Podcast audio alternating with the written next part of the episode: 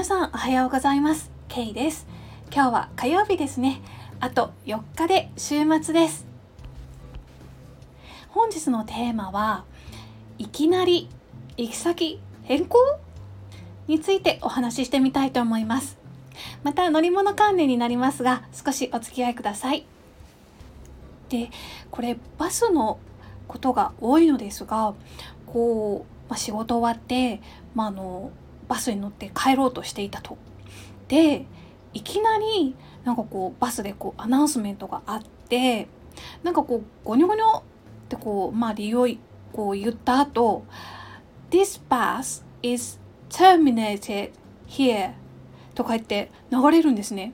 でしかも本当にいきなりなんですよ。でえ？ここで降りるの？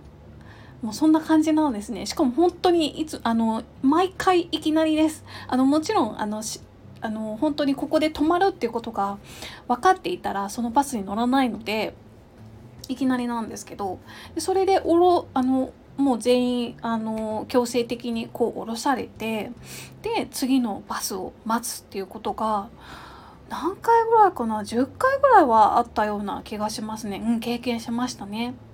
はい、でその場合のあの運賃なんですけれどもえっ、ー、とその強制的に降ろされる時にチケットみたいなものを発行してもらってでその後あの次のあのリプレイスメントのバスがあの来た時にそのチケットを見せるとこうピッとしなくてもいいっていうような感じでしたね。はい、でちなみにあのイギリスのバスなんですけれどもあの現金は対応してあのいなくて Oyster Card っていう、まあ、 Suica みたいなものですね。これでこう乗った時にこうタッチして、えー、料金を支払う。そんなシステムになってます。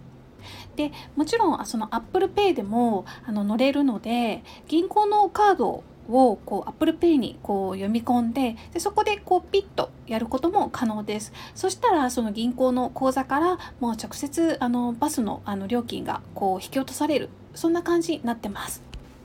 もう別にこれはトラブルっていうほどのものではなくてああそううん OKOK まあそんな感じですね。まあ、あの約束があればちょっとこうイラッともうあのもう遅れちゃうじゃんってこうことはあるかもしれないんですけど、まあ、別にここでこう あのなんか降ろされたからといってすごく怒っている人をほとんど見たことはないですね。うん、まあこんなことはあるあるですね。はい。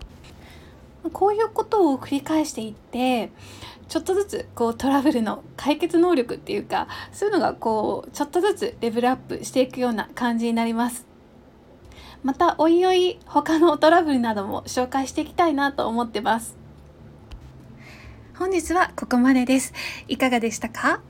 最後までお聴きいただいてありがとうございました。もし何かご質問などございましたらレターやコメントをお送りください。それではまた次回の放送でお会いしましょう。いってらっしゃい。Take care!